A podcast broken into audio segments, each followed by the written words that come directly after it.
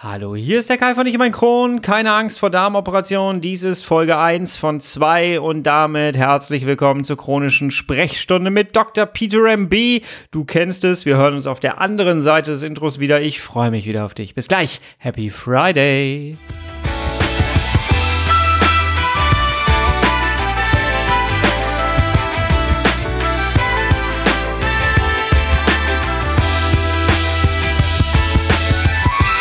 Herzlich willkommen zu einer weiteren Ausgabe von Ich und mein Kron, dein Kronpott.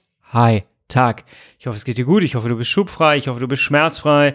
Und ich hoffe, du bist weder vom Wetter betroffen, noch bist du äh, von einer Darmoperation gerade betroffen. Jawohl, da sind wir schon gleich mitten im Thema. ähm, zum Wetter ganz kurz. Ich habe in der letzten Folge gesagt, ich hoffe, ihr seid nicht weggeschwommen. Da wusste ich noch nicht, was diese ganzen Regenmassen eigentlich bedeuten.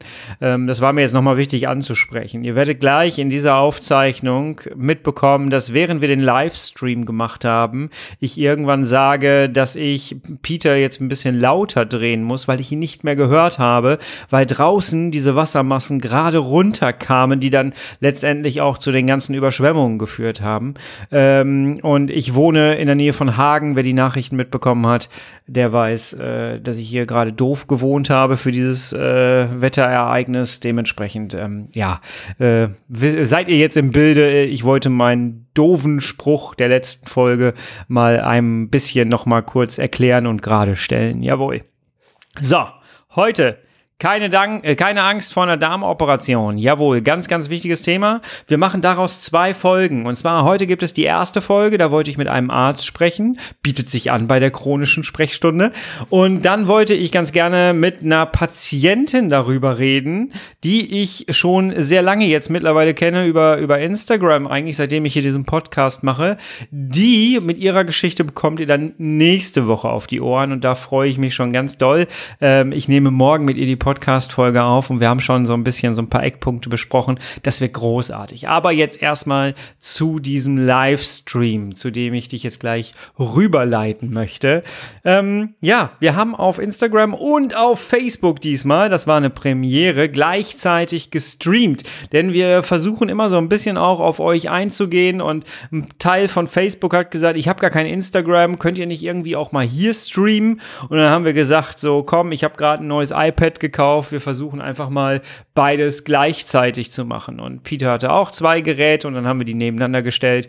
Und ach, es war ein bisschen, bisschen Abenteuer, muss ich sagen. Aber letztendlich hat es dann doch funktioniert und das ist schön, weil so erreichen wir noch mehr Leute. Jawohl.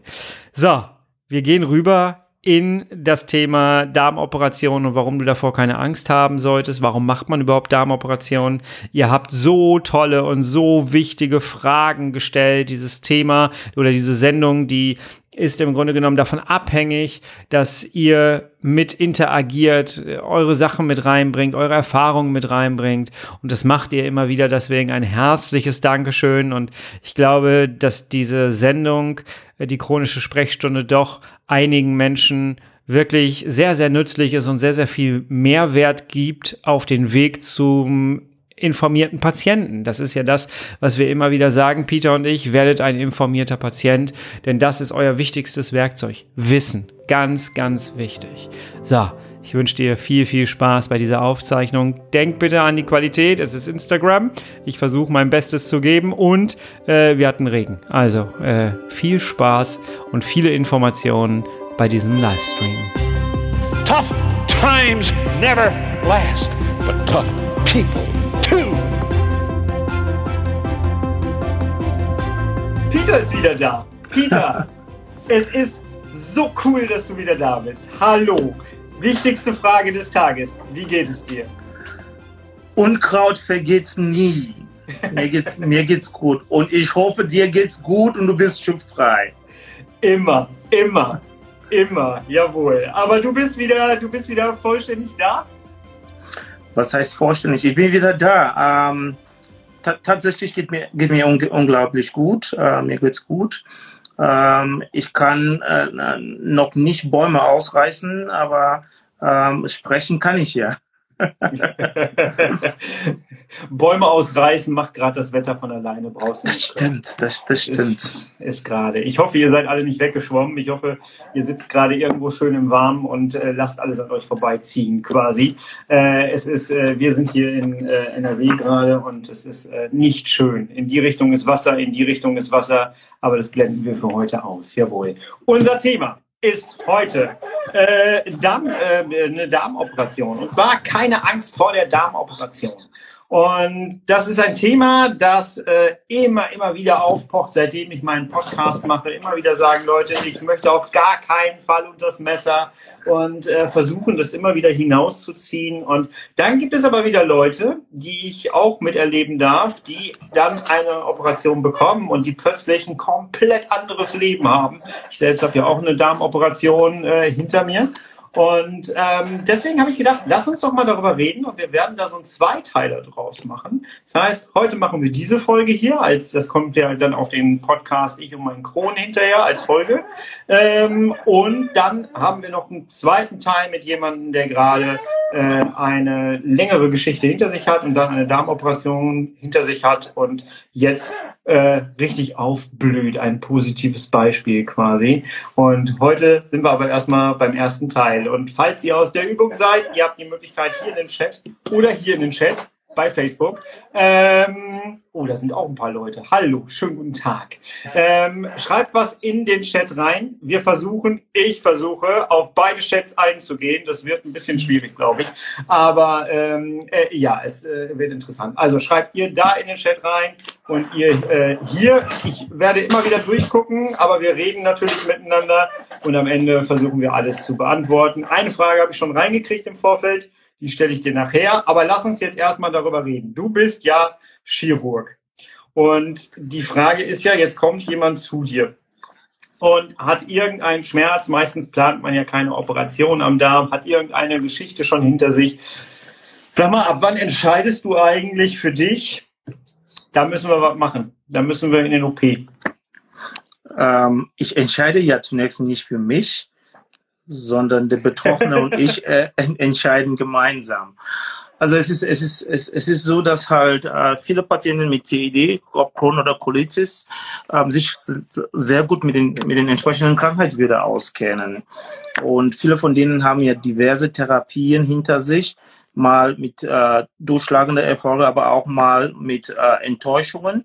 Und ähm, es wird hierbei immer äh, übersehen, will ich äh, nicht unbedingt so formulieren, aber äh, die, der Stellenwert der Chirurgie äh, ist, in, ist nicht in jedem Kopf schon äh, verankert. Ja?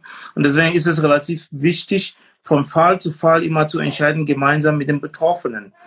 Ähm, mhm. es, es, es gibt Sachen, wo man den, äh, unbedingt operieren muss. Der, der, der Kronpatient mit einem Perianalabzess und einem Fistel, der Abzess tut weh.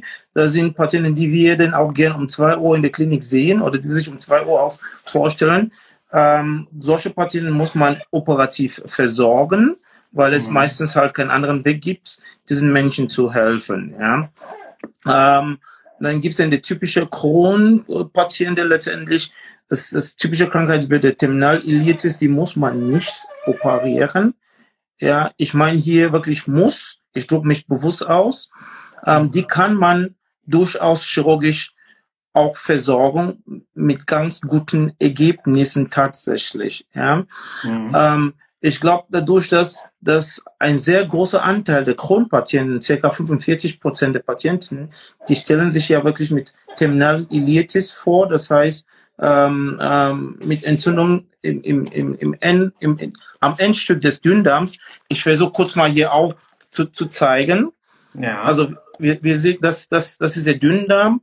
Das, das, das sogenannte Terminalilium ist das Endstück von Dünndarm, was mhm. gerade mal in den Dickdarm einmündet.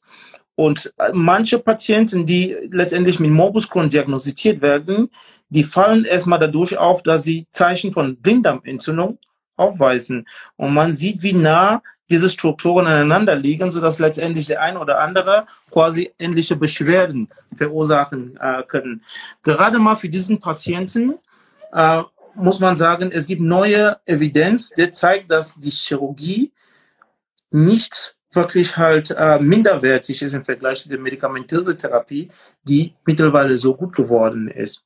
Das heißt, man kann bei manchen diesen Patienten doch sagen, ob man operiert oder ob man eine Therapie ohne Operation macht, ist quasi ähm, gleichwertig. Ja, mhm. wann soll man den operieren? Ich finde, wenn man eine limitierte Befall von dem terminalen Ilium, äh, Ilium zum Beispiel hat, wenn das die einzige Manifestation von Morbus Crohn ist und das meine Schwester, mein Bruder, mein Nachbar wäre, würde ich lieber operieren. Mhm. Weil, wenn ich operiere und dieses Krankheitssegment wegnehme, ist die Krankheit erstmal beruhigt. Wichtig mhm. ist allerdings zu wissen, bei Morbus Crohn durch eine Operation heilen wir den Menschen ja nicht.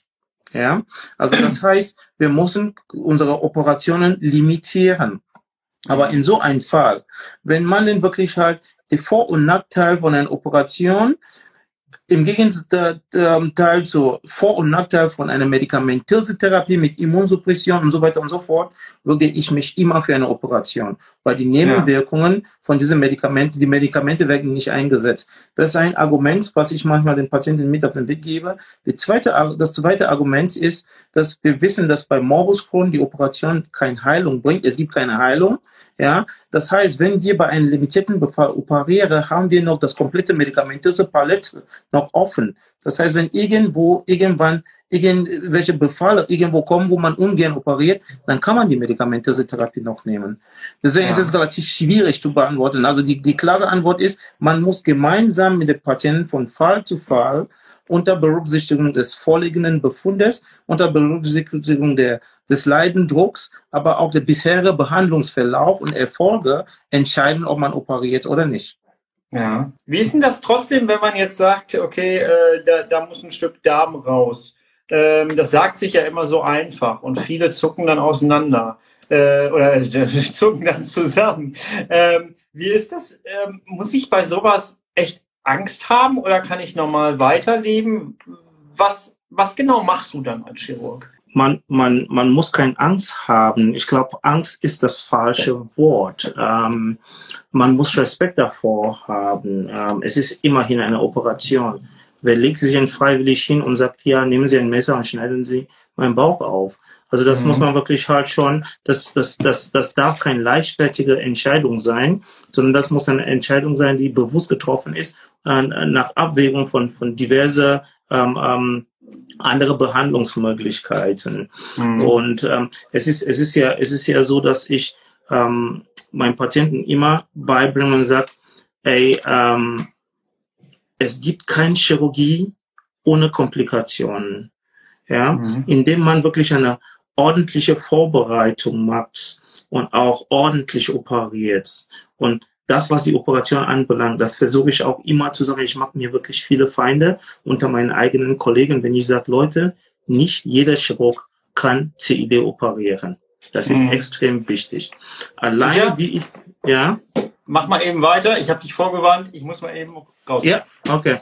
Also ähm, allein, allein wie man operiert, ob ich minimalinvasiv operiere, also mit Schlüssellocktechnik, laparoskopisch oder robotisch, entscheidet durchaus bei jungen Frauen, ob die letztendlich gebärfähig bleiben oder nicht. Anhand meiner Resektionen, also welche, welche, wie viel nehme ich weg, wie viel Darm nehme ich weg, vor allem bei Patienten mit Morbus Crohn im Dünndarmbereich, ist das sehr wichtig, dass man weiß, dass ohne Dünndarm kann man ja nicht leben. Ja, wahrscheinlich hat der eine oder andere über Kurzdarmsyndrom gehört. Deswegen, wenn ich, wenn ich lese, dass wirklich ein Kronpatient operiert wird und es werden ähm, 50 Zentimeter Dünndarm entfernt und dann bleiben nur noch 200 Zentimeter Dünndarm, da kriege ich einen ordentlichen Wutanfall, weil derjenige, der diese Operation gemacht hat, wahrscheinlich gar keine Ahnung davon hat. Ja, diese Patienten, die sind wirklich gefährdet. Die häufigste Ursache für ein Kurzdarmsyndrom, ja, oder sogenannte Dünndarmversagen ist ja Morbus Crohn. Ja, da sind Patienten, die dann letztendlich im Verlauf den Parenteralernährung bekommen und so weiter und so fort. Und auch diese Leute, die werden wirklich halt mit einer falschen Hoffnung entlassen. Parenteralernährung, die Patienten, die da wirklich auf Parenteralernährung eingestellt sind, die haben keine gute Lebensqualität und die haben keine lange Lebenserwartung. Die haben äh, Katheterkomplikationen, die haben Leberprobleme, weil diese Parenteralernährung letztendlich auf die Leber anschlägt. Und das ist eben die Sache, worüber diese, Menschen nicht aufgeklärt werden. Das heißt, ich sehe relativ viele Patienten, die wirklich halt mit Kurzdarmsyndrom reinkommen und die versuche ich dann auch operativ hinzukriegen und meistens funktioniert das auch. Ja. Ein ganz anderer Aspekt ist, wenn ich Morbus Crohn operiere, frage ich mich, was kann ich als Chirurg machen, um zu vermeiden, dass diese Krankheit wieder an der gleichen Stelle kommt. Ja. Wir kennen viele Patienten, die wirklich halt operiert worden sind und nach sechs Monaten kommen die wieder mit Beschwerden, mit Engstellen und Verschluss an den gleichen Stelle, wo es operiert wurde.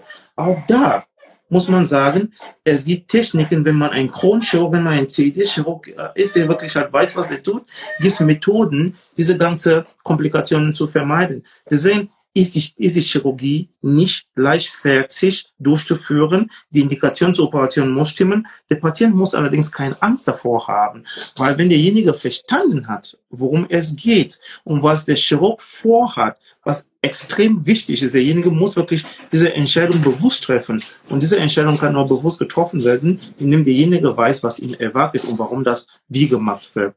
Von daher der, der Kai ist wieder da. Willkommen, Kai. Ich habe da ein bisschen erzählt, One Monolog mit meinen Zuschauern. Sehr gut. Ja, ähm, ja also das, das, das ist eben das. Also Angst vor einer Darmoperation, nein. Respekt davor, ja. Und man muss wirklich halt die Entscheidung muss bewusst getroffen werden. Das heißt, mhm. und das mache ich auch so tatsächlich mit meinen Patienten, wenn ich am Tag der Operation ins Zimmer reinkomme, ich kenne meine Patienten ja fast immer sehr gut, wenn ich am Tag der Operation reinkomme und ein anderes Gesicht wirklich halt Ausdruck da sehe, frage ich, ist alles in Ordnung, sollen wir was verschieben? Weil mhm. eine Sache muss einfach klar sein. Das ist eine Kooperation, die wir eingehen. Ein Partnerschaft 50-50.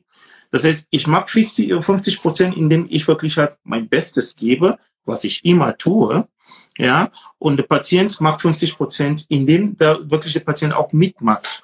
Das ist ja. wichtig. Also bitte keine Angst vor Operation. Es muss einfach die Indikation, der Grund, weshalb es operiert wird, muss sicher sein und derjenige, der operiert werden sollte, muss verstehen, was gemacht wird. Nimmst du dir da ausreichend Zeit und äh, besprichst das dann mit äh, den Patienten, auch wie du es jetzt gerade gemacht hast, mit den Bildern? Absolut. Ähm, Bilder sprechen ja mehr als Worte. Also ich nehme nicht nur Bilder, sondern ich zeichne ja auch auf. Ich mal, ich mhm. mal auf und zeige, das ist das Problem. Parallel mache ich ja die Bilder. Die Kronpatienten haben CTs und MRTs. Ich mache die Bilder oder ich habe die ausgedruckt und ich sage, das ist das Problem und das ist der Plan. Ja. ja. Also es ist, es ist, es ist relativ einfach, den Menschen das bewusst zu machen, was ihm fehlt. Und wenn man nach dieser Operation wird am ersten, zweiten Tag merkt, okay, das fühlt sich anders aus. Ich kann essen. Ich habe nicht das Gefühl, dass das Essen vor irgendwo hängen bleibt. Dann versteht derjenige, dann weiß man, dass man einem Menschen geholfen hat. Ja. Wie kann ich mir das denn vorstellen eigentlich? Ähm, also ich weiß es durch meine eigene Darmoperation, weil ich das selber gefragt habe, aber ich glaube, nicht jeder da draußen weiß das. Ähm, angenommen, man nimmt jetzt ein Stück Darm raus. Schnitt, Schnitt und wie packst du es wieder zusammen? Wie funktioniert das? Relativ einfach. Ein, der Darm ist ja wie ein Rohr, wie ein Gartenschlauch, kann man sich vorstellen. Ja? Ja. Machen wir mal so. Ähm, der Darm ist so wie ein Gartenschlauch das habe ich nachgezeichnet. Das ist, das ist, oh, ich schau mal. Kann man das jetzt? ja, also man, man stellt sich jetzt einfach so ein Rohr wie so ein Gartenschlauch. Nee, ma, ma, ma, genau, machen wir das mal anders. So. Das ist vielleicht mal besser. Das, das ist der Darm. Man ja. stellt sich das wie ein, wie ein Gartenrohr, ja, vor. Wenn man ein Stück mhm. nimmt, von dort bis dort schneide ich das weg, dieses Stück geht's weg dann werden die Ende wieder aneinander angenäht, damit das ja. wieder durchgängig ist.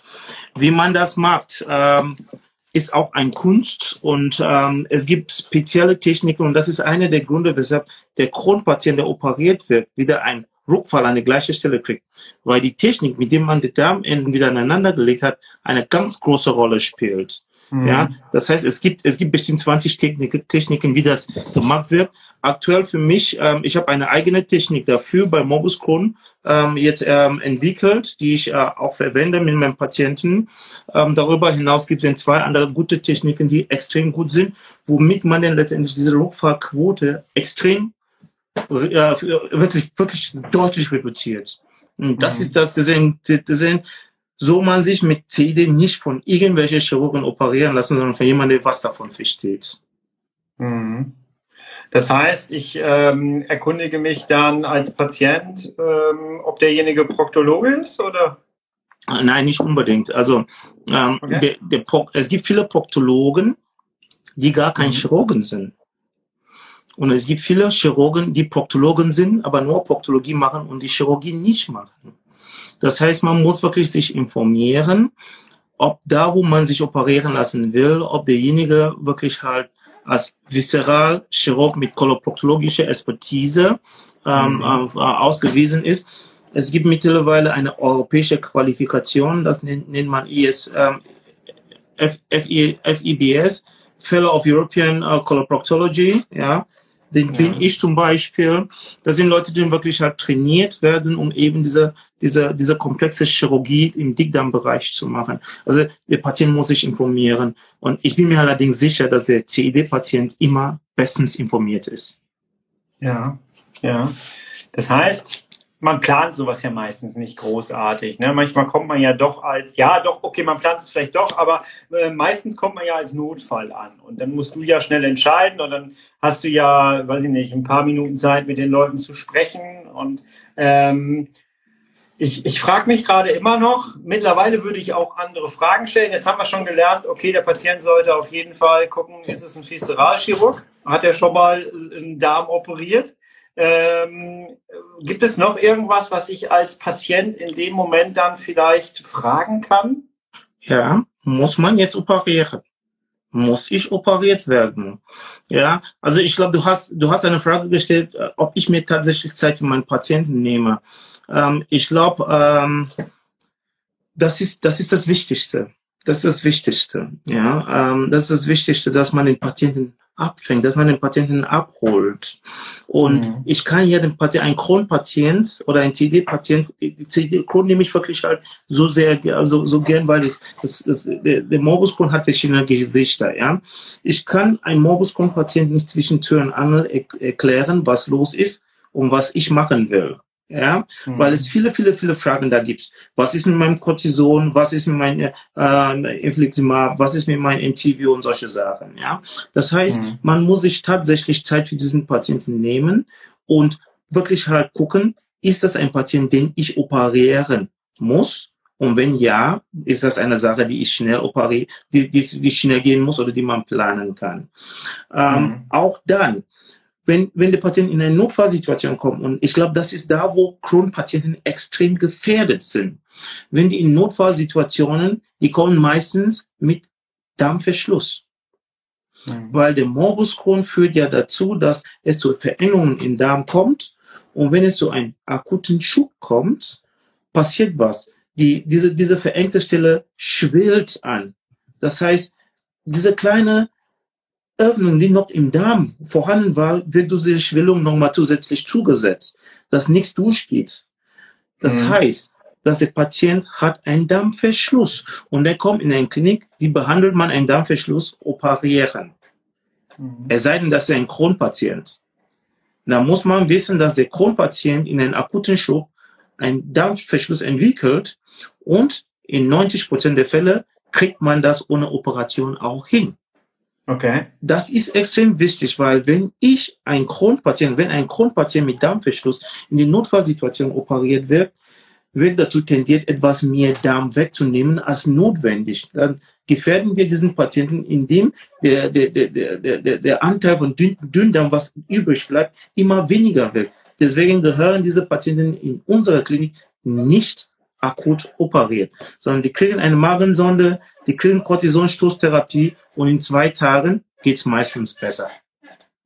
Ja. ja also das kann man nur auch machen, wenn man weiß, das kann man nur machen, wenn man weiß, das ist ein Morbus Crohn Patient. Dann weiß man, dass man nicht operieren muss aber dennoch ein deutlich höheres Erfolgsquote erzielen kann. Ja, okay. Hier fragt jemand dazu, wie lang ist der Dünndarm und wie viel Dünndarm sollte übrig bleiben? Der Dünndarm ist unterschiedlich lang, wie die fünf Finger ja nicht gleich lang sind. Ja? Ähm, es, wird, es wird angenommen, dass der Dünndarm zwischen drei und acht Meter lang, ähm, lang ist. Und es wird mhm. knapp, wenn der Dünndarm, ähm, also es wird gefährlich, wenn der Dünndarm kürzer als zwei Meter sind. Dann war hier noch eine Frage, wenn man als Notfall kommt, muss dem Arzt dann die CED mitgeteilt werden, eventuell auch von Angehörigen, wenn man selbst nicht mehr in der Lage dazu ist? Absolut. Man ist meistens ja in der Lage, man ist nur Schmerztechnik geplagt. Aber zu sagen, ich habe CED, ich, ich bin ein Kronpatient, ist wichtig, das soll man sagen. Mhm. Okay. Weil? Was macht Weil, den Unterschied? Das macht für mich den Unterschied, dass ich weiß, dass die Wahrscheinlichkeit, dass ich diesen Patienten ohne eine Operation aus dem Darmverschluss raushole, deutlich groß ist. Und ich weiß, mhm. dass wenn ich diesen Patienten überhaupt operiere, also ich kann nur sagen, wie das bei mir in der Klinik ist. Wenn ein Kronpatient kommt mit Darmverschluss, werde ich angerufen. Es sei denn, ob das zwei, es ist egal, ob das zwei Uhr ist oder vier Uhr. Ich werde angerufen, dann, dann sage ich, was gemacht wird. Mittlerweile wissen die Kollegen, die, die, die wissen, was, was zu machen ist. Und dann, man muss diesen Patienten aus dem Kron, äh, aus dem akuten Darmverschluss rausholen. Sonst opfert man zu viel Darm auf. Und das wollen wir nicht bei Kronpatienten. Ja, du hast schon mal erzählt, ähm, dass man bei einem Darmverschluss auch eventuell gar nicht unbedingt operieren muss, sondern dass du da auch erstmal mit Cortison rangehst. Das passt Richtig. gut auch in dieses Thema. Richtig. Kannst du das genau. kurz erklären? Ja, also ähm, ich habe kurz mal ähm, wirklich ähm, darauf hingewiesen, dass der Kronpatient, der hat ja Enge, der hat Verengungen. Und der kriegt einen Schub drauf. Jetzt stellt man sich, man ist ja ähm, beim Laufen, es ist mit dem Fuß umgeknickt oder man hat einen Schlag irgendwo bekommen, das schwirrt erstmal an, man entwickelt blaue Flecken oder so. Ja, das mhm. passiert mit dem Darm, wenn es zu einem akuten Schub kommt bei Morbus Crohn. Deswegen mag, mag der akute Schub sich durchaus ähm, durch Übelkeit und manchmal äh, Erbrechen bemerkbar oder, oder Aus, Ausbleiben des Stuhlgangs, weil es eben zu einer deutlichen Verdickung der Darmwand gekommen ist und diese eher sowieso verengte Darm wird noch enger. Dass der Darm irgendwann nicht durchgeht. So entsteht der Darmverschluss bei Morbus Crohn. Und das, was man machen müsste, ist diese Schwellung einfach wirklich rückgängig zu machen. Und das macht man mit Cortison. Ja. Aber niemals so, wie man es kennt, man nimmt es zu Hause, sondern man bleibt im Krankenhaus und ist komplett unter ärztlicher Betreuung. Ne? Richtig. Äh, hier wird, hier wird die Frage gestellt, wird auch unter Cortison operiert? Nein. Nein. Also es wird elektiv, es, man soll ein Kronpatient elektiv unter hoher Dosis Cortison niemals operieren. Mhm. Ich glaube, jeder kennt diesen Begriff Cortisonhaut. Die Haut ist brüchig. Man glaubt nicht, dass das bei der Haut halt macht. Der Darm ist dann auch brüchig. Das heißt, ich operiere schön, mache schön meine Darmnähte und zwei Tage später muss wieder operiert werden, weil diese Nähte nicht gehalten hat. Ja, das heißt, es ist gefährlich unter hoher Dosis Cortison einen Crohn- oder einen Colitis-Patienten zu operieren. Es ja. sei denn, es kommt zu einem Notfall und man muss ein Stoma anlegen. Dann muss man ein Stoma anlegen. Okay. Ja, ein, eine andere Situation, wo bei uns nicht operiert wird, ist der Patient mit Morbus Crohn oder mit Colitis, der ein, ein, ein Abzess im Bauch hat. Mhm. Dieser Abzess wird drainiert. Der geht im CT oder in Ultraschall, da kommt ein Drainage drin, dann läuft dieser Eiter ab dann erholt sich auch der Darm und dann kann man in sechs bis acht Wochen operieren und dann spart man wirklich, man reduziert das Ausmaß der Resektion extrem, extrem, extrem gut, gut ja. Das heißt, wenn ich jetzt in diesen Abzess rein operiere, dann sehe ich ein Kuddelmuddel am Darm, ja. dann wird relativ viel Darm rausgeholt, obwohl das nicht notwendig ist. Hm. Ich gucke gerade hier, der Chat auf Facebook, ne, der ist sehr klein. Ich kann den kaum lesen. Äh, und ich kann hier nicht auf mehr klicken. Warte mal. Oh. Äh, warte mal, hier schreibt. Ich wurde immer vor der, vor der Salami-Taktik gewarnt und habe mich daher immer gegen eine OP gewehrt. Mit Salami-Taktik ist wahrscheinlich gemeint, immer mehr Darm wegschneiden, oder? Ja, also wenn das ein Morbus Crohn-Patient ist, ist die Salami-Technik der richtige.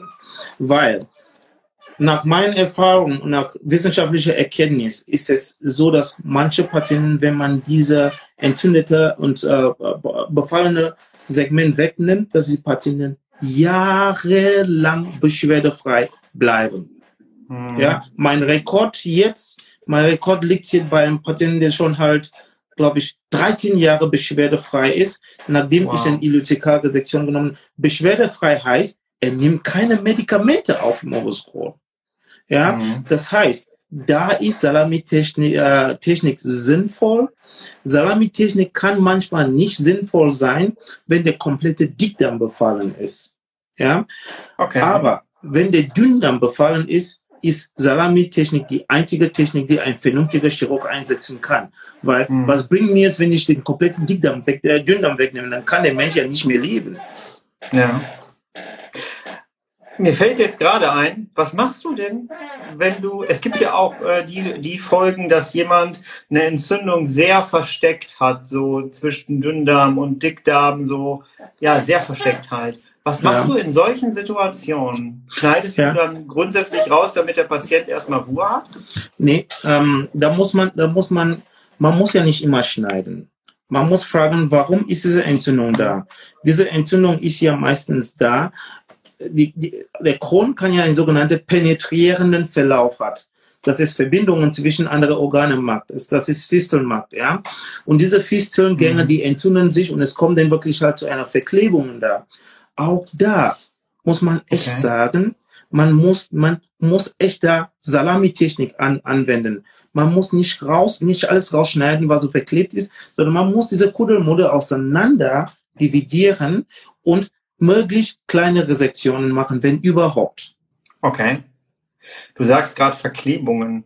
Ähm, etwas, was ich äh, durch den Podcast, durch die Gäste, die ich da habe, immer wieder höre, ist, dass Menschen sagen, dass sie so nach zwei, drei Jahren der Darmoperation Verklebungen bekommen haben, Stenosen bekommen haben, Schmerzen an der, an der Nahtstelle haben.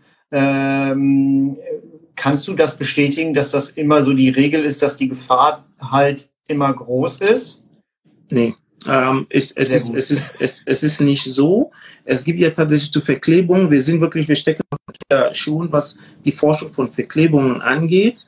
Es gibt Patienten, die noch nie, Menschen, die noch nie operiert wurden und dann guckt man im Bauch und alles ist verklebt.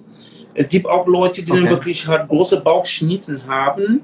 Die guckt man dann wirklich aus irgendwelchen anderen Gründen ein paar Jahre später und die haben keine, keinerlei Verklebungen. Deswegen ist es, ist es, mhm. es, es gibt kein, es gibt keine Formel zu sagen, derjenige kriegt Verklebung, derjenige kriegt Verklebung. Wichtig ist, dass man weiß, Leute, die voroperiert sind, die können Verklebungen haben. Kronpatienten können Verklebungen haben. Man muss das einfach wissen, weil wenn man wieder den Patienten operieren muss, muss wirklich mit höchster Vorsicht operiert werden, damit der Darm nicht verletzt wird bei diesen Patienten. Ja, ich muss dich mal ganz kurz ein bisschen lauter machen. Draußen kommen wieder die gleichen Wassermassen runter wie gestern. Autsch. Ja, und ich höre dich nämlich kaum. Ich hoffe, ihr auf Facebook hört es jetzt nicht wieder doppelt. Ich muss ihn ein bisschen lauter machen, äh, weil sonst höre ich ihn nicht mehr. Ähm, ich habe auf Facebook, boah, das ist wirklich klein hier. Ja, auf Facebook hier, ähm, das mit der Salamitaktik hatte ich schon. Äh, mir ging es jahrelang genauso, hätte über, hatte über 20 Fistel-OPs, war inkontinent, konnte nicht mehr arbeiten gehen und war an mein Zuhause gebunden. Seit ich meinen Stoma habe, ist zwar nicht alles gut, aber ich kann wieder arbeiten gehen und am Leben teilnehmen. Das hört sich doch so an, als ob du wirklich ein Stück Lebensqualität auf jeden Fall wieder zurückgewonnen hast. Und ich glaube, darum geht's doch eigentlich auch wirklich, ne? Absolut. Also die, die, der Sinn der Chirurgie muss sein, dass man die Lebensqualität zurückgibt. Und es gibt wirklich halt weniger sinnvollere Indikationen, ein Stoma zu legen, als Fisteln bei Morbus Crohn. Ja, ja. es gibt wirklich halt 60 Prozent aller Crohn-Patienten entwickeln Fisteln. Von diesen 60 Prozent bleiben wirklich halt diese Fisteln hartnäckig bei ca. 30 Prozent von diesen Menschen. Ja, mhm. auch da auch da, das ist wichtig. Man kann Kronpatienten auch mit 20 Fisteln am Po operieren, ohne dass diese Patienten Inkontinenz werden. Ja, okay. das ist, das ist extrem, extrem wichtig. Es wird jetzt nur an den neuen europäischen Leitlinien wirklich halt ähm, gearbeitet, aber ich bin daran beteiligt. Ähm, und und wir, wir, wir legen wirklich halt die Maßgabe, wie man diese Fistern behandeln sollte. Ja, mhm. also mittlerweile, mittlerweile ich habe Patienten, die wirklich halt äh, Fisteldrainage haben. Diese Drainagen sind schon seit drei Jahren da, ja, und die haben einen Controller. Das Schließmuskel ist nicht kaputt. Und wenn ich diese äh, vorhandene Drainage wegnehme, verschließe ich die Löcher mit Lasern. Zumal es gibt einige Patienten, wenn diese Kronproktitis haben, das sind die, die Proktitis-Patienten, die wirklich halt immer hin und wieder äh, Fisteln haben diese, diese, diese Diagnose wird einfach nicht rechtzeitig gestillt. Weil wenn man die Diagnose ja. rechtzeitig stillt, weiß man, dass man diese Patienten noch intensivierter behandeln muss, damit der Po erstmal wieder heilt. Ja, mhm. natürlich, wenn es wiederkommt, wenn man alle Register gezogen hat und es nicht besser wird, legt man ein Stoma. Die schlechte Nachricht ist, die Wahrscheinlichkeit, dass man dieses Stoma wieder wegnimmt, bei einem Patienten, der ein Stoma gekriegt hat wegen Perianalabzessen, die Wahrscheinlichkeit mhm. liegt bei 30 Prozent, sogar noch, noch ein bisschen, ein bisschen niedriger. Das heißt, wenn man das Tumor anlegt, weil die Fisteln da sind, die Wahrscheinlichkeit, dass das Tumor bleibt, liegt bei über 75 Prozent. 75 Prozent? Ja.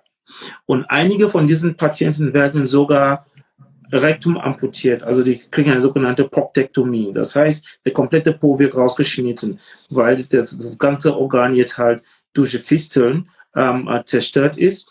Und wenn dieses Organ bleibt und der Stuhl nicht darüber geht, ist es gefährdet für Krebs. Okay. Ja. Okay.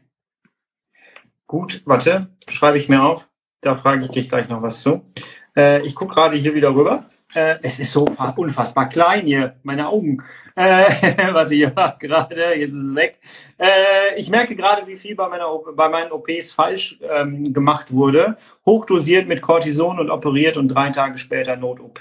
Hier fragt jemand passend dazu, was ist denn eigentlich eine hohe Dosis Cortison?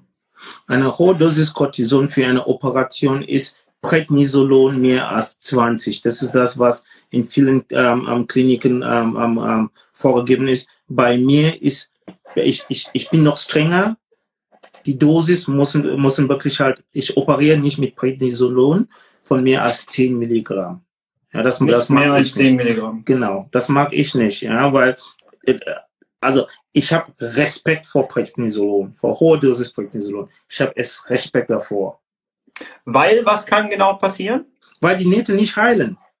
Okay. Das heißt, durch, durch hohe Dosis Cortison und Prednisolon hat man wirklich im Darm, der, der Darm ist porös, genauso wie die Haut, diese Cortisonhaut, hat man auch quasi Cortisondarm. Und ein poröser Darm, beim porösen Darm halten die Nähte nicht. Ja, und das, das heißt, im Grunde genommen, ja.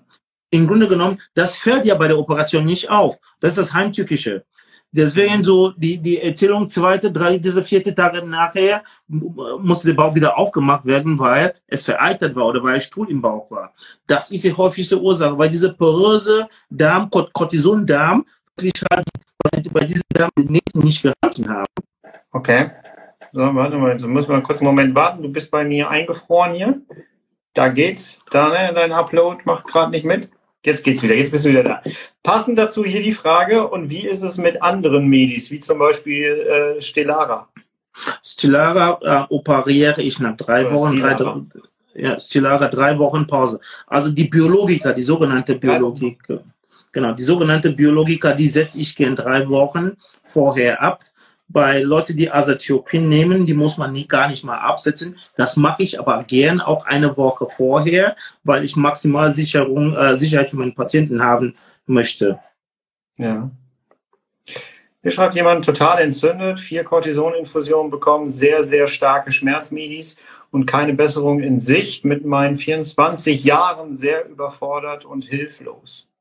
Ja, dann muss man eine Eskalationstherapie machen mit einem von den Biologikern unter stationärer Bedingungen und gucken, wie das wirkt. Okay. Wenn das nicht wirkt, wenn das nicht wirkt, braucht dieser Patient tatsächlich ein Stoma, damit der Stuhl weg ist. Es gibt beeindruckende Daten, dass der Darm sich von Morbus Crohn besser erholt, wenn der Stuhl nicht darüber geht. Mhm. Ja, das heißt, das wäre so letztendlich ähm, meine Empfehlung, also mein Behandlungsalgorithmus in diesem Fall, dass man die Therapie eskaliert auf ein Biologikum, was intravenös gegeben wird. Und wenn das nicht funktioniert, kriegt der Patient erstmal ein doppelläufiges Stoma davor, dass äh, dieser entweder Darm lahmgelegt wird. Meistens erholt sich das. Vielleicht ist es eine Inspiration für dich, nochmal ins Gespräch mit deinem Arzt zu gehen und genau das vielleicht anzusprechen. Ich äh, scroll mal eben hier weiter runter. Ähm, so, genau, hier kommen wir zu einer Frau, die mir im Vorfeld schon etwas geschrieben hat. Äh, mal gucken, ob sie das gleiche schreibt. Äh, was ist ein MR-Enteroklysma? Bekomme ich in zwei Wochen stationär vor, dem, äh, vor der Schrittmacher-OP. Und diese Frau hat auch noch zusätzlich gefragt, ähm, ob du einen Sakral, wie heißt das? Sakraler, äh, sakralen Schnittmacher, Schrittmacher, meine genau. Erstmal erklär mal, was das ist. Und dann also, mal, was du davon hältst. Also die, die, die, Enteroklystie-Emethen, es gibt zwei Arten davon. Das ist das, was man durchaus als Emethe-Selling äh, ähm, kennt für den, für den, äh, für den Bauch bei Kronpatienten. Damit beurteilt man vor allem den Dünndarm, wie die Kronaktivität im Dünndarmbereich ist. Wenn man das im Zusammenhang mit Beckenbodenproblematik und, und Schrittmacher, dann ist das eine Art zu testen, wie schwer ähm, die Inkontinenz ist. Ähm, ja. Ich mag das mittlerweile bei meinen Inkontinenzpatienten nicht, weil die Inkontinenz diagnostiziere ich mit einer sogenannten Manometrie. Ich meine, ich messe Schließmuskel, ich mache einen Ultraschall vom Schließmuskel und sehe, wo der Defekt da ist. Und dann kommt ja. diese SNS, das ist diese Sacral Nervenstimulation, tolle Sache tolle Sache, ja. Ähm, damit kann man denn jegliche Form der Inkontinenz, ähm, Quatsch, jegliche Form der Beckenbodenproblematik behandeln. Ja, okay. das ist, das ist so ein kleines, also das, das geht über zwei Schritten. Das wird im ersten Schritt in einer Kurznarkose ein Testsonde äh, angelegt in den, in den Sakralnerven, also in, in, im, im Beckenbereich, im Steißbeinbereich, werden die Nervenkanal punktiert und da wird ein, ein Elektrode da reingelegt und das kann man diese, diese Elektrode über einen externen äh, Aggregat, Schrittmacher Aggregat stimulieren und man guckt, wie die Inkontinenz denn wirkt über zwei Wochen lang. Wenn man sieht, dass die Inkontinenz um 50 Prozent besser geworden ist, dann ist angezeigt, dass man in ein permanentes ähm, Gerät ein, einpflanzt. Dann wird dann auch wieder in eine kleinere Operation dieser externen Schrittmacher in einen internen Schrittmacher, die quasi im Gesetzbereich eingelegt wird, implantiert. Und die Patienten profitieren extrem davon. Ja, okay. auch das würde ich immer machen bei einem Patienten, der Inkontinenz hat, auch bei CID. Das würde ich immer machen, bevor ich den ein Stoma lege. Mhm. Ja, damit kann man wirklich halt dem Patienten eine Lebensqualität, die Lebensqualität so geben, ohne überhaupt ein Stoma angelegt zu haben. Und wenn das nicht funktioniert, dann kann man den auf ein Stoma ab, äh, ausweichen. Ich hoffe, deine Frage wurde gut beantwortet und äh, motiviert dich zur Operation. Ansonsten schreib gerne deine Frage nochmal hier unten rein, wenn du noch was hast. Ich muss eine Sache korrigieren von gerade. Ich habe offensichtlich den Anfang der Frage gar nicht gesehen. Ich äh, musste da noch ein bisschen weitergehen. Fangen wir nochmal an hier. Vielleicht eine Frage zum Ende der Folge, da es nicht ganz zum Thema passt. Ich habe Morbus Crohn, bekomme Inflixmab und äh, dem Darm geht es sehr gut momentan. Der untere Rücken ist allerdings wieder, und jetzt kommt es, äh, total entzündet äh, vier Cortisoninfusionen bekommen, sehr, sehr starke Schmerzmedi und keine Besserung in Sicht. Mit meinen 24 sehr überfordert und hilflos. Das waren zwei, äh, zwei zusammenhängende Sachen. Okay, das, das, das eine war Infliximab, das das Biologikum, was ich meinte, dass ich das eskalieren würde. Und dann wusste mhm. ich, was, was war Entzündung der Rücken? Ja. Okay, das hat äh, das äh, ja, es gibt es gibt durchaus Hautmanifestationen von CID. Deswegen würde ich tatsächlich empfehlen, dass ein Hautarzt das guckt, ein Biopsie davon nimmt, damit wir mhm. wissen, was das ist. Wenn das tatsächlich eine CID-Manifestation wäre, würde ich von systematischen Cortison weggehen, weil man eine ja. doppelte Immunsuppression macht, sondern ich würde auf eine örtliche Behandlung, örtliche Behandlung umsteigen. Aber davor muss man wissen, was genau das ist. Ob das ein, ein sogenannte Pyoderma gangrenosum oder was, was auch immer, welche Hautmanifestation von CD das sein könnte. Gibt es eine Taktik Thera oder Therapie, ähm, um, um Cortison loszuwerden, um diesen Teufelskreis zu durchbrechen? Ja, ähm, ähm, Cortison loszuwerden, in dem Sinn, dass man Cortison nicht mehr als, als Medikament braucht. Erstens, erstens, man soll, man soll Patienten nicht dauerhaft auf Cortison einsetzen. Das, das, das, mhm. das geht nicht. Das geht nicht. Es gibt tatsächlich eine, eine klinische Einteilung von CID, die dann halt als Cortisonabhängige Patienten gelten. Das ja. heißt, da sind Patienten, die dann wirklich nur dann beschwerdefrei werden oder Beschwerde gemindert werden, wenn die hohe Dosis Cortison über lange Zeit nehmen. Das ist nicht sinnvoll. Da sind Patienten, vor allem bei der Colitis-Patienten, da sind eine klare Indikation, diesen Patienten den Chirurgen vorzustellen. Bei Morbus Crohn genauso muss man überlegen, ob man eine andere Therapie für diese Patienten ähm, ähm, ähm, ähm, äh, ähm, diskutiert. Wir hatten ja damals über Cortison gesprochen. Dauerhaft ist Cortison keine gute Sache. Mir schwirrt noch das Krebsthema äh, im, im Kopf rum. Ähm, weil das auch viele Leute, ich glaube, gerade mit Morbus Crohn und Colitis ulcerosa auch immer wieder beschäftigt. Wie hoch ist eigentlich das äh, Risiko, Darmkrebs zu bekommen? Minimiere ich das, wenn ich mir ein Stück Darm rausoperieren lasse? Ja, ja, also ähm, das, das Krebsrisiko ist bei Colitis ulcerosa deutlich höher als bei Morbus Crohn. Und das hängt davon ab, wie lange man diese Krankheit hat. Ähm, man, man, man sagt so, wenn man diese Krankheit zehn Jahre lang hat, hat man ein äh, Krebsrisiko von ca. Drei, äh, dreifach größer als die normale Bevölkerung, also ca. drei Prozent. Wenn wir sagen, die normale Bevölkerung ein oder null Prozent hat, dann nach, 12, nach 20 Jahren geht so auf acht Prozent und nach 30 Jahren geht so auf 15, 18 Prozent. Ja. So, und das hängt wirklich davon ab, wie aktiv die CID ist. Wie ist sie, ist sie gut behandelt? Ist das in einer Remission und so weiter und so fort? Ähm, ich mahne immer davor, jeder Colitis-Patient, der eine ungeklärte Schwellung am Darm hat, der soll nicht weiter therapiert werden, der Darm gehört raus. In fünf Prozent der Fälle liegt ein Krebs dahinter. Ja. Der Darm gehört raus. Ja, genauso wie Colitis-Patienten, die ein Gelbsucht haben, die ein sogenannte PBSP haben. Bei diesen Patienten ist das Krebsrisiko um 20-fach erhöht. Und diese, diese Darm soll möglichst schnell raus. Diese Patienten werden zwar jährlich koloskopisch äh, geguckt, aber trotzdem gibt es ein deutlich höheres äh, Krebsrisiko bei diesen Patienten. Bei Morbus Crohn-Patienten ist das Krebsrisiko abhängig tatsächlich von äh, äh, ähm, Erkrankungsaktivität. Von was? Und am schwersten ist das im Po-Bereich von, von, von, von Ausmaß der Entzündung. Das, das heißt, wenn ah. wir wirklich diese Patienten mit starker Proctitis haben, die sind wirklich gefährdet für Krebs da unten. Wenn wir denn auch ein Stoma davor geschaltet haben und die Entzündungsaktivität immer noch da ist, dann ist dieses Krebsrisiko, das Krebsrisiko ist umso höher, weil man kann sich ja vorstellen, jedes Mal, wenn der Stuhl weggeht, wird die Schleimhaut, die dann auch krank ist, auch mit abgestoßen. Wenn der Stuhl ja. aber nicht weggeht, bleibt diese Krankheit, diese Kranke, äh, Krankheitsaktivität da und es kann schneller zu oder äh, äh, schneller zu einer Entartung kommen. Ja, okay. deswegen ist es wirklich halt ähm, Wichtig dass man diesen Patienten am Bar wirklich halt ständig beobachtet. Ja. Ich kenne Leute, die kriegen ihre Diagnose, Morbus Crohn zum Beispiel, und ähm, suchen dann in der Familie quasi, ob es irgendwo jemanden gegeben hat, der schon mal Morbus Crohn hatte. Macht das nicht viel mehr Sinn, wenn ich eine Diagnose CED bekomme, jetzt unabhängig welche von beiden, ähm, dass ich äh, erstmal gucke, ob jemand in meiner Familie Darmkrebs hatte? Macht das Sinn? Ähm, es macht immer Sinn zu wissen, was die, wie die Familien, äh, Familiengeschichte ist. Aber mhm. es ist extrem schwierig und ähm, du sprichst das hier über Krebs an. Ähm, ich habe ja auch, eine meiner Spezialitäten ist familiäre Darmkrebs, ja.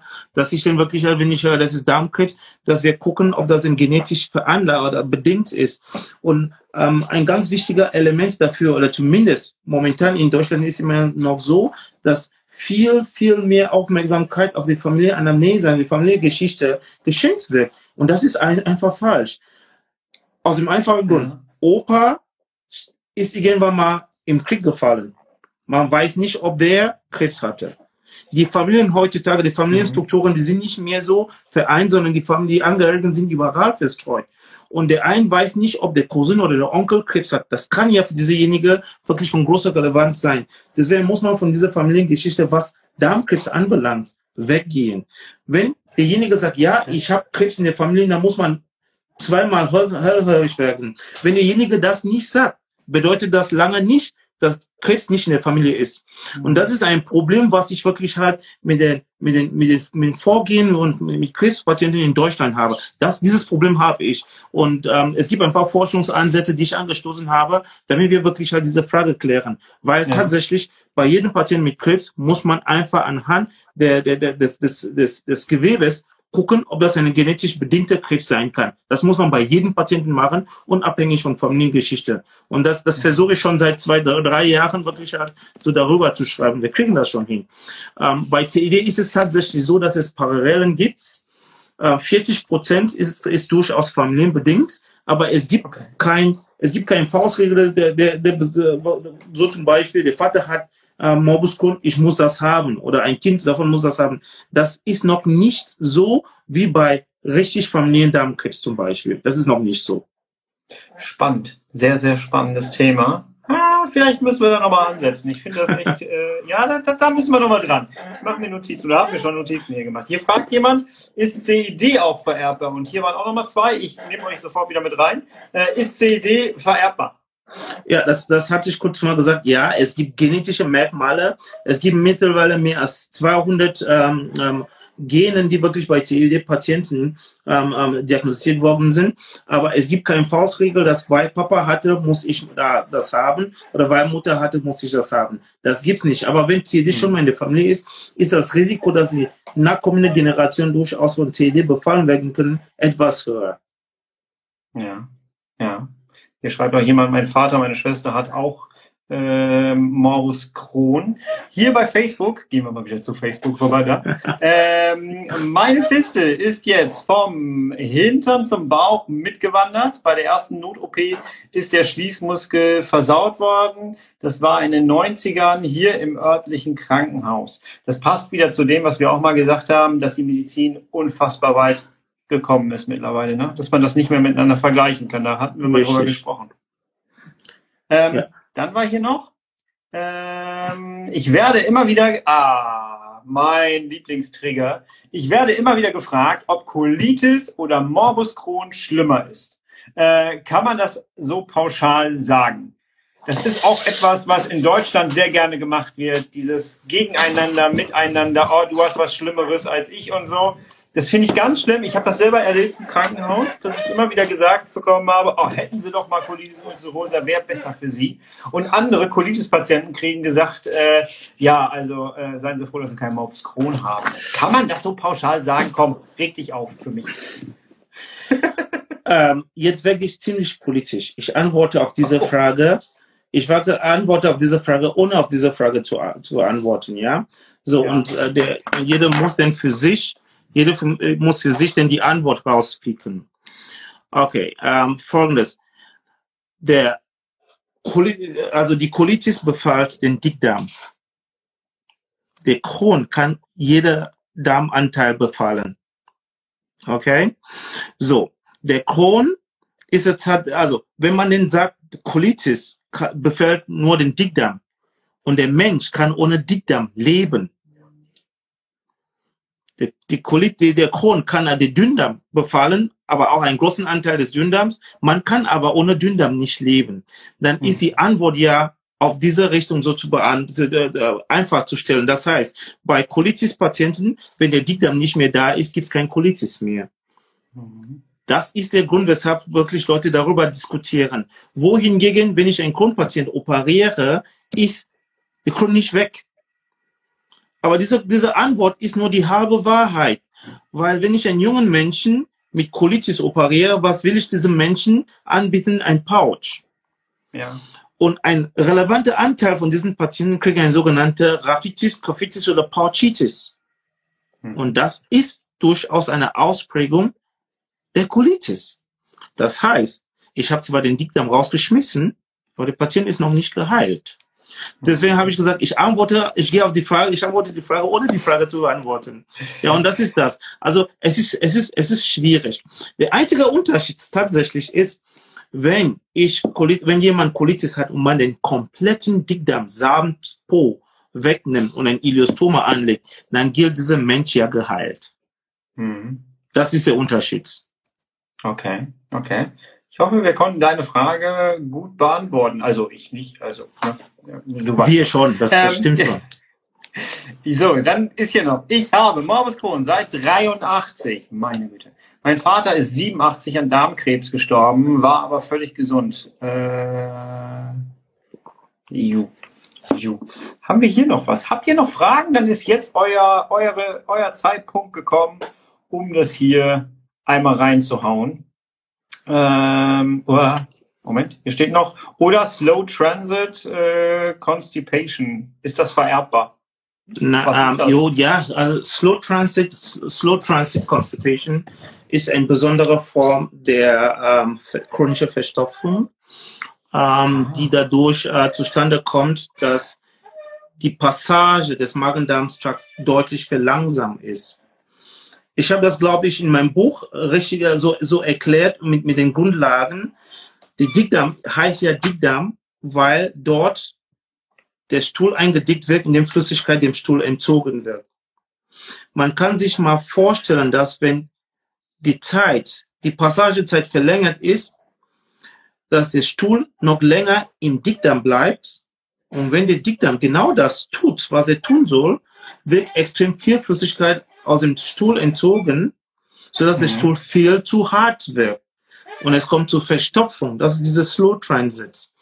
Es mhm. gibt den unter den sogenannten Slow Transit Occupation gibt es verschiedene Varianten. Und eine davon ist ja aufgrund von Nervenschaden, die auch durchaus vererbbar ist. Okay. Ja, und auch da, und auch da, ich glaube, das Thema Verstopfen werde ich irgendwann mal nochmal aufgreifen. Ähm, ich habe wirklich im Buch relativ viel dazu geschrieben, weil das, ja. das, das betrifft 30 Prozent der erwachsenen Population. Und äh, man kann relativ einfach, wenn man weiß, was das ist, man muss herausfinden, welche Form das ist, kann man relativ einfach therapieren. Mhm. Deswegen diejenige kann äh, später sich an mich wenden, dann, dann können wir gucken, was wir, dass wir wirklich diesen Menschen helfen können. Du hast es gehört. Du hast es gehört. Äh, Verstopfung schreibe ich mir auf. Finde ich cool. Äh, also finde ich, äh, äh, du weißt schon. Äh, ähm, weil es ist ja auch so, dass man beim, äh, bei CD immer an ähm, oder sehr oft an, an, ähm, an, an äh, Durchfall denkt, aber weniger an Verstopfung. Ich hatte zum Beispiel, ich war der klassische Morbus Crohn-Patient mit äh, Verstopfung und dann sehr viel im Wechsel dann auch mal. Ähm, aber bei mir war äh, mehr Verstopfung als, als Durchfall auf jeden Fall. Aber viele verbinden das gar nicht miteinander, ne? Ja, also es gibt ja die zwei Formen. Es gibt die zwei Formen. Ähm, man findet selten Verstopfung bei Colitis-Patienten. Wenn man mhm. das hat, Verstopfung bei einem Colitis-Patienten, dann muss man schnell zum Arzt. Mhm. Man muss wirklich ganz schnell zum Arzt. Ja, weil der Colitis-Patient ähm, geht ja zehnmal am Tag, wenn der einen Schub hat, 10, 20 mal, 24 mal am Tag. Bei Crohn auf der anderen Seite ist das nicht, zu, nicht so selten, weil der Crohn mag ja Verengungen. Und diese Verengungen können ja mit Verstopfungen einhergehen. Das heißt, ich gehe anders mit Verstopfung beim Grundpatienten als mit Verstopfung bei Colitis-Patienten um. Ja. Okay. Ich lese hier gerade dabei, ich habe leider mehr Durchfall als Verstopfung, da ist es dann komplett andersrum. Ähm, hier ist die Frage, darf ich auch, äh, darf ich auch noch eine Frage stellen? Ja, darfst du, ich lese sie gerade vor. Es geht um meine OP, äh, die ist ja, die ist jetzt circa vier Monate her. Ab wann kann ich meinen Körper wieder voll belasten, also wieder Sport machen? Oh. jetzt bin ich mal gespannt. Ich kenne die ja. Antwort, glaube ich schon. ähm, die, die Frage letztendlich ganz wichtig. Also vier, vier Monate muss derjenige ja schon wieder Bäume ausreißen können.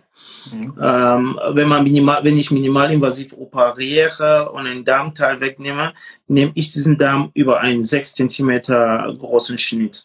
Und dieser Schnitt braucht tatsächlich sechs Wochen, um komplett fest zu werden. Wenn ich minimalinvasiv operiere, um den Darm rauszunehmen, oder wenn ich schaffe, diesen Darm über einen 3 cm Schnitt rauszunehmen, dann darf derjenige schon nach 14 Tagen belasten. Wenn ich einen großen Bauchschnitt mache, sage ich auch sechs Wochen. Das heißt, es gibt ja da keine Faustregel und tatsächlich gibt es keine wissenschaftliche Evidenz. Es gab letztes Jahr tatsächlich hier in Deutschland eine Studie dazu, wo Chirurgen befragt wurde, welche Empfehlungen die geben. Und das war ein ganz buntes Bild. Ja? ja. Ich habe ich, ich hab wirklich eine ganz gut, gute Erfahrung damit gemacht, dass bei minimalinvasiven äh, Operationen, dass ich den Patienten sage, zwei Wochen, Piano, alles dann wirklich und alles andere nach sechs Wochen. Wenn nach sechs Wochen die Bauchdecke nicht hält, wird er nach zwei Jahren auch nicht halten. Mhm. Okay. Das heißt, das man heißt, kann nicht so pauschal sagen. Richtig. Man, man kann nicht so pauschal sagen. Meine Erfahrung ist das halt, ich, ich, ich gebe meine Patienten mit großen Schnitten ab sechs, äh, sechs Zentimeter, gebe ich denen wirklich sechs Wochen. Und mhm. wenn, bisher habe ich keinen einzigen gesehen, der, der wirklich halt kurzfristig kam und sagt, oh, ist gebrochen. Nein. Also da passiert nichts, wenn es gut verheilt ist. Ich kann das bestätigen, was du gerade gesagt hast mit dem bunten Bild. Ich durfte ja jetzt auch schon mit einigen anderen Ärzten auch Podcasts aufnehmen, auch im Stoma-Bereich. Und äh, das war sehr interessant, weil es wirklich, jeder sagt so ein bisschen was anders, jeder hat eine andere Erfahrung und jeder gibt seinen Patienten irgendwie was komplett anderes mit. Ähm, das ist sehr interessant, ja. Äh, ich habe dann auch äh, eher so die Vorsicht mit, mit nach Hause bekommen damals. Ähm, und hätte ich vielleicht an manchen Stellen war ich vielleicht ein bisschen zu vorsichtig bei der ganzen Geschichte. Hier auf Facebook schreibt jemand, äh, wie sieht es mit Verwachsung nach so einer OP aus? Können die Probleme machen? Kann es sein, dass, ah, warte, hier geht's noch weiter. Kann es sein, dass eine Verwachsung durch Bewegung reißt? Ähm, es ist schwierig zu sagen. Man muss im Bauch reingehen, um zu sagen, ob die Beschwerden, die man hatte, tatsächlich von Verwachsungen waren. Also es ist extrem schwierig. Verwachsungen kriegen ja nicht jede, jede kriegt nicht jeder nach einer Operation. Es gibt mhm. Leute, die Verwachsungen haben, ohne operiert geworden zu sein. Und ob die Beschwerden tatsächlich durch Verwachsungen entstehen, muss man nur bei der Operation tatsächlich fest, äh, feststellen. Das heißt, man schickt erstmal den Patienten zu CT, zu MRT. Diese Bilder zeigen uns gar nichts. Ja, das heißt, wenn die Beschwerden da sind, dann muss man dem Patienten helfen und reingucken. Und wenn man die Verwachsungen sieht und die Verwachsungen löst und der Patient im Verlauf beschwerdefrei wirkt, dann weiß man, es waren die Verwachsungen. Es gibt aber genau Gegenteil, das Gegenteil, wo man dann reingeht, Verwachsungen löst und zwei Wochen später kommt der Patient mit den gleichen Beschwerden. Deswegen ist es extrem schwierig zu sagen. Ja. Mhm. Hier, hier, hier gibt es kurz mal einen Kommentar hier bei ähm, Instagram. Wie lange liegt man im Krankenhaus äh, nach einem Darm? so, ähm, auch da ist unterschiedlich.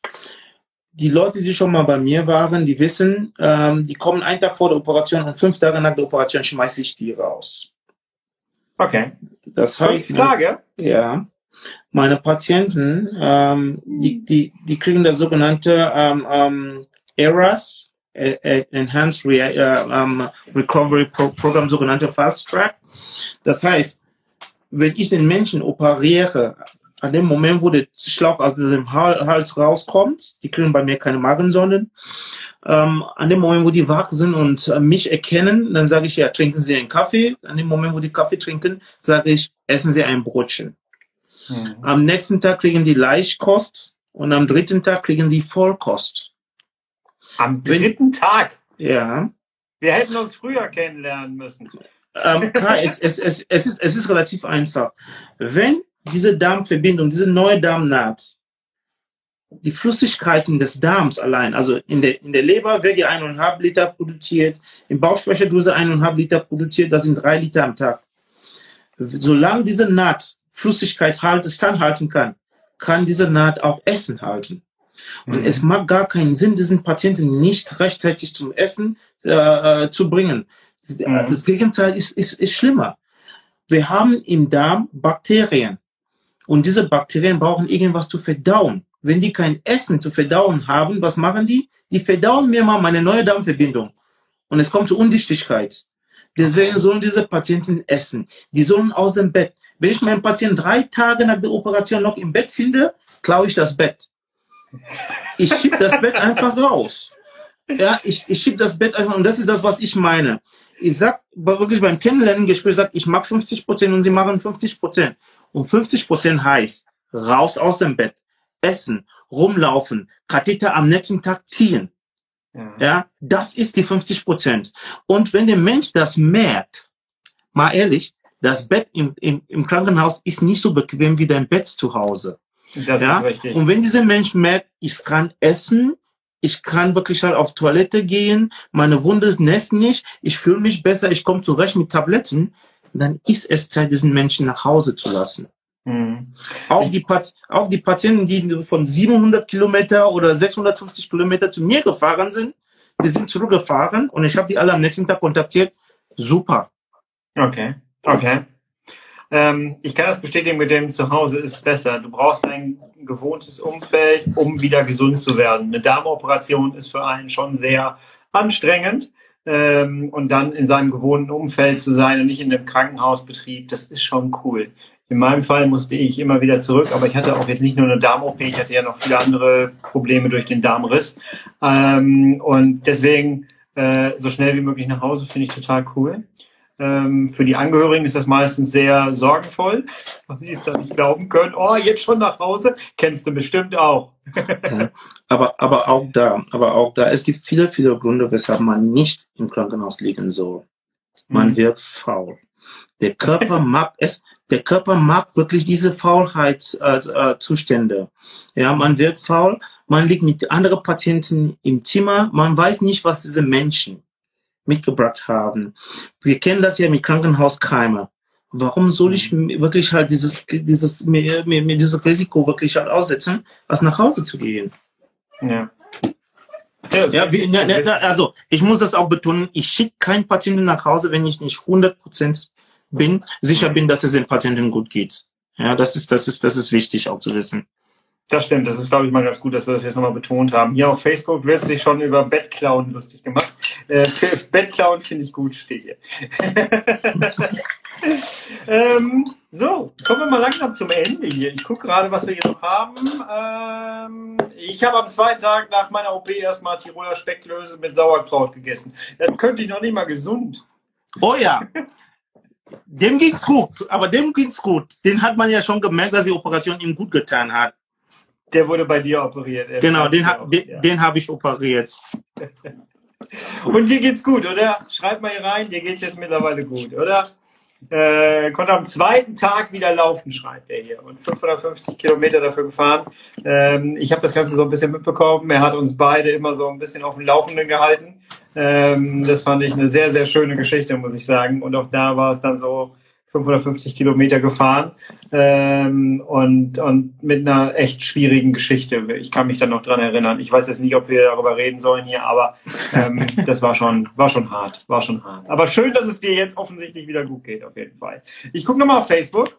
Ansonsten würde ich jetzt gerne mit dir langsam zum Ende kommen. Erstmal, es hat funktioniert, die Technik hat funktioniert. Wir waren sowohl da live, ich muss mich daran gewöhnen, dass ihr jetzt hier auch seid. Ne? Also es tut mir leid, wenn ich euch zwischendurch ein bisschen vernachlässigt habe, aber äh, ich bin euch immer gewohnt. Ja, also äh, daran gewöhne ich mich aber noch. Hauptsache, es hat funktioniert und es hat offensichtlich funktioniert.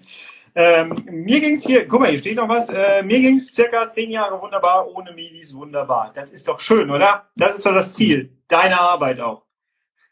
Genau. Hier ist er eingefroren. Nee, nein. Ja, jetzt, jetzt ist er wieder da. Das ist das Ziel deiner Arbeit, oder? So ist das. Das freut mich. Äh, ähm, Ich freue mich immer, wenn wirklich halt diesen Menschen von weit weg kommen. Und ähm, auch die, die von der Nähe, die müssen kommen. Ich meine, es ist ja, es ist, ich weiß, es ist jetzt extrem schwierig, aber ihr müsst euch einfach informieren. Die Leute, die nun wirklich halt bei mir waren, die wissen, was für ein Typ ich bin. Ähm, ich lasse mich dann wirklich halt auch um zwei Uhr wecken, wenn es um meinen Patienten geht. Und ich glaube, das ist die Verpflichtung, die ich äh, meinem Patienten gegenüber wirklich ähm, ähm, habe. Ja, ähm, wenn ich schon das Messer zucke und jemand ähm, aufschneide, dann muss ich dafür dann wirklich halt gerade stehen. Es ist egal, um welche Uhrzeit das ist. Und das ist mir extrem wichtig. Für, für mich ähm, CD-Patienten, inform- informiert euch. Informiert euch. Spricht bitte mal eure Gastroenterologen, eure Ärzte wirklich halt an, ob doch halt die Chirurgie für euch eine Option wäre. Ihr muss euch informieren, wo man denn sich wirklich halt mit Morbus Crohn, Colitis ulcerosa optimal ähm, ähm, operieren lassen kann. Das ist extrem wichtig. Ja, und bitte, wenn ihr in Notfallsituationen in Klinik reinkommt, die wichtigste Frage ist, muss ich operiert werden? Ja, das ist das, was wichtig ist, weil man kann auch ohne Operation viel bei CED-Patienten erfolgreich behandle. Ja. Und wir haben mittlerweile schon so viele Folgen produziert, dass man äh, tatsächlich informierter Patient werden kann, auf jeden Fall. Ich glaube, wir haben schon so viel Wissen rausgehauen und hier wird sich schon fleißig bedankt. Herzlichen Dank für eure ganzen Herzchen. Gibt es sowas bei Facebook auch? Ne, hier gibt es sowas nicht, ne? Äh, ne, gibt's nur, Herzchen gibt's nur auf Instagram. Kommt mal hier rüber, gebt mal da ein Herz. Äh, oh, guck mal, jetzt, äh, ja, gar nicht getriggert hier. Ja, sehr schön. Peter, es war wieder sehr, sehr schön. Es ist schön, dass du wieder da bist. Äh, wir werden recht bald weitermachen. Sommerurlaub ist ja irgendwie nicht, es sei denn, wir schwimmen weg. das ist das Einzige. Äh, hier hat es mittlerweile wieder aufgehört, aber hier kamen gerade tatsächlich nochmal so Wassermassen runter, wie man das die letzten Tage gewohnt war. Äh, nicht so cool irgendwie. Ja. Passt auf euch auf. Ich hoffe, es hat euch gefallen da draußen. Ich hoffe, es hat euch auf Facebook gefallen. Wir machen das jetzt immer. Wir bieten euch beiden das jetzt immer an hier. Und äh, ansonsten, ja, passt auf euch auf. Bleibt herrlich schubfrei. Ganz, ganz wichtig. Und du bleib gesund. Ja, und du bleibst schubfrei. Ihr bleibt alle schubfrei. Ja, ja informiert alle, euch. Damit wir gar keine Darm-OP brauchen. So. Ja. Bis dann, ja? Bis dann. Tschüss. Tschüss. Ciao. Ach, Peter, das war wieder sehr schön. Ich bin froh, dass du wieder da bist. Habe ich ja gerade schon gesagt. ja, ähm, ich möchte ganz gerne zum Schluss, wenn du bis hierhin wirklich gehört hast, normalerweise soll man ja Podcasts machen, die so 15, 20 Minuten sind. Das sind die, die am meisten gehört werden. Aber ganz ehrlich, diesen Mehrwert, den du hier geboten bekommst, da lohnt es sich doch ernsthaft auch mal wirklich über eine Stunde äh, zuzuhören. Oder wie siehst du das? Ich finde es jetzt einfach mal wichtig, sowas dann auch mal laufen zu lassen. Und immerhin waren über 100 Leute in dem Livestream dabei und es waren insgesamt, äh, ich glaube, 126 Leute, die sich die Aufzeichnung hinterher angeguckt haben. Ja, Folgt mir bitte gerne auf Instagram, da heiße ich Kai Flockenhaus. Den Link findest du hier drunter. Da kannst du dir die Aufzeichnung auch nochmal als Video angucken. Gerade da, wo Peter angefangen hat aufzumalen und Zeichnungen zu zeigen. Ähm, vielleicht hilft dir das, wenn du das da einfach nochmal anguckst. Und ansonsten hätte ich jetzt ganz gerne nochmal deine Hilfe. Ich brauche ein bisschen deine Hilfe. Ich möchte gerne, meine Mission ist, ich möchte gerne Menschen erreichen, die Verdauungsprobleme haben. Ich möchte gerne Menschen erreichen, die noch nicht wissen, was eine CED ist ist, was Morbus Crohn ist und was eine Darmoperation überhaupt so alles mit sich bringt. Ähm, ich möchte solche Menschen erreichen und dafür brauche ich einfach deine Hilfe.